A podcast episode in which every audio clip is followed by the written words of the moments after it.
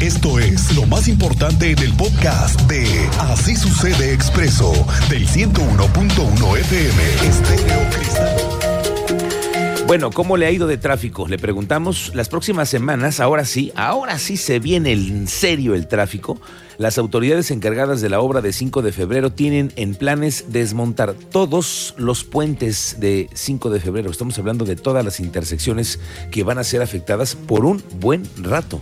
El Instituto Queretano del Transporte tiene planes también para habilitar nuevas rutas para apoyar el regreso a clases de miles de estudiantes que paulatinamente ya comienzan a regresar algunos esta semana, la que sigue, la que sigue. Comenzamos a ver el regreso de los estudiantes y el Instituto Queretano del Transporte necesita ampliar también la cobertura, porque si no, no se cumplen las expectativas. Ya lo hemos platicado además.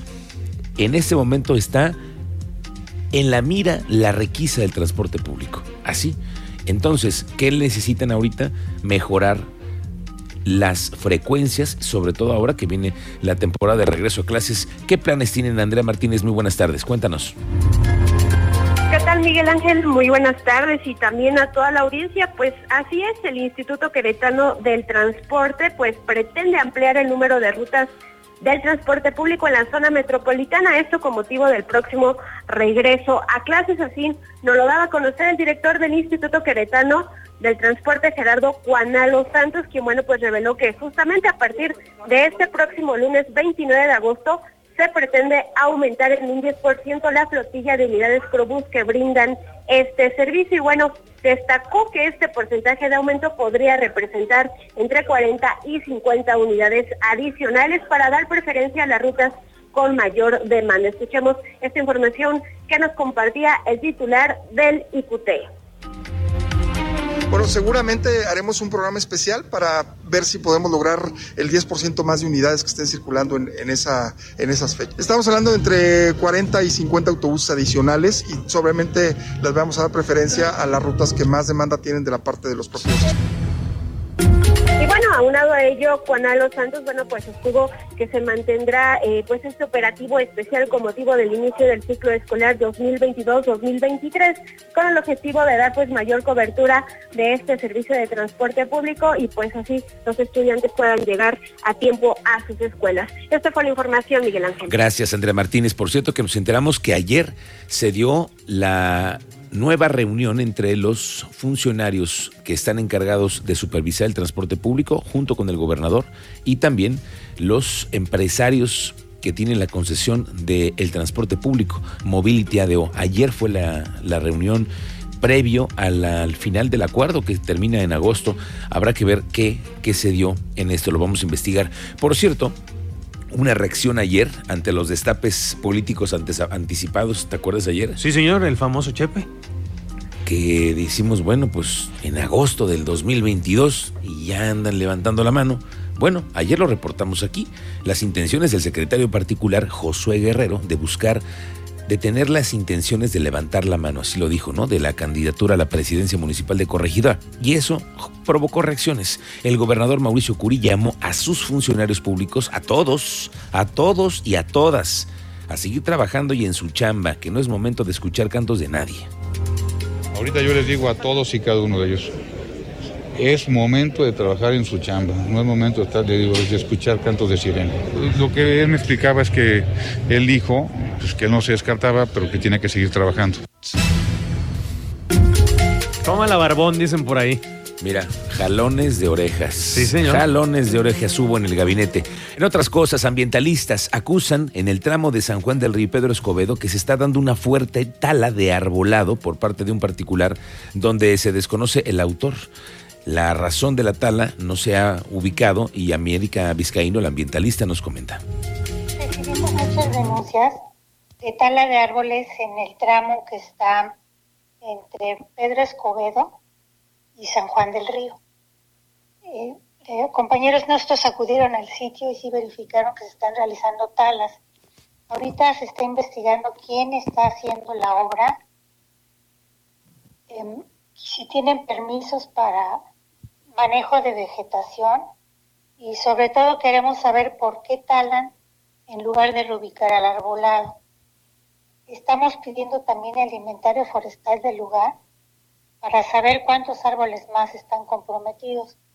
ya fueron al sitio compañeros nuestros y están recabando toda la información en el lugar para ir con las autoridades y ver qué es lo que está sucediendo.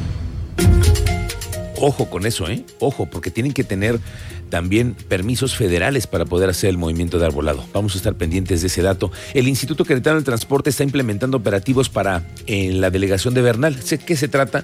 Pues detectar mototaxis piratas, que ya lo decíamos desde el fin de semana hay operativos. El director del IQT, Gerardo Cuanalo, aseguró que son un total de nueve unidades las que hasta ahora han sido decomisadas, pero ellos tienen pensado que hay más de 100, 100 mototaxis trabajando de manera irregular.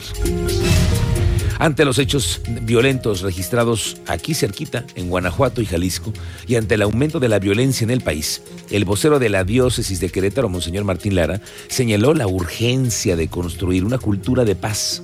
La diócesis de Querétaro cuenta con parroquias en siete municipios de Guanajuato. Fíjense que uno de ellos, en San José y Turbide, los sacerdotes han manifestado el aumento de la violencia y además el temor ¿eh?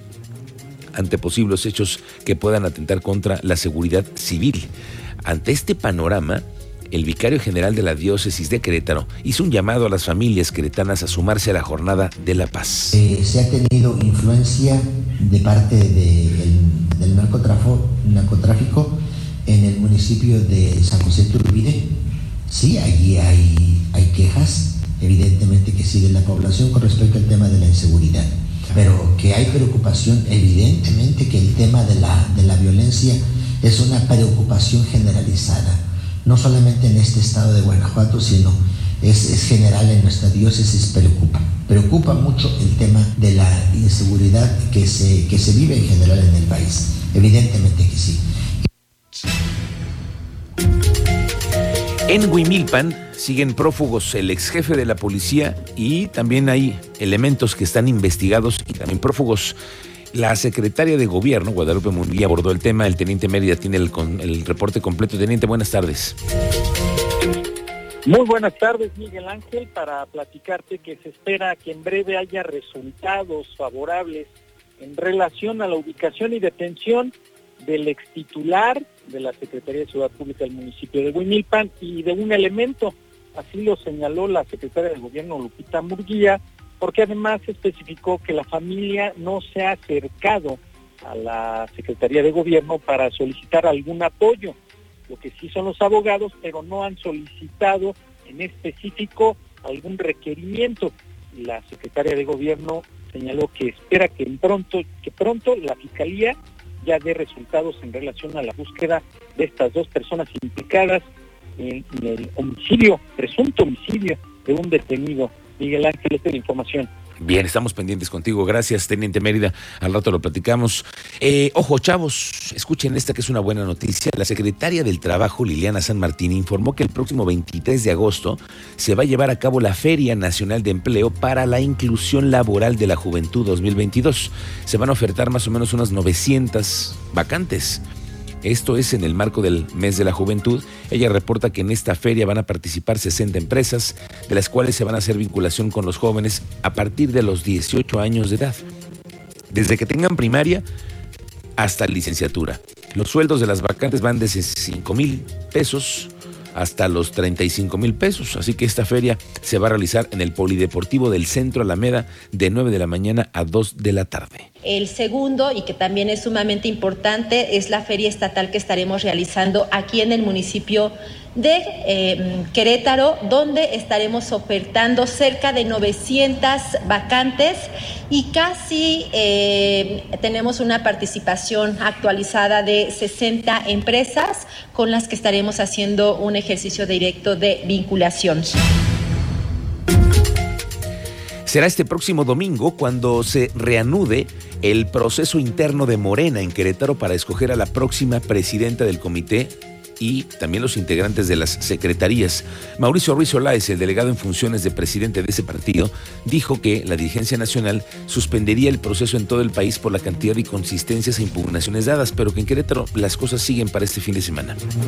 Ya, ya este domingo eh, había anomalías en el proceso electoral, eh, no cuadraban en algunas, algunos temas en todo el país, entonces el- la Comisión de Honor y Justicia de Morena decide detener las, las asambleas estatales porque había irregularidades y tenemos más de mil impugnaciones en todo el país.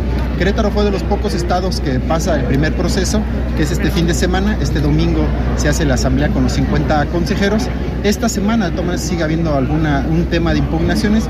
La Comisión de Honor y Justicia revisará si algún consejero o consejera se dé de baja por algunas razones legales, pero el domingo es la asamblea en, Querétaro para que el lunes ya exista la nueva presidenta y el nuevo comité.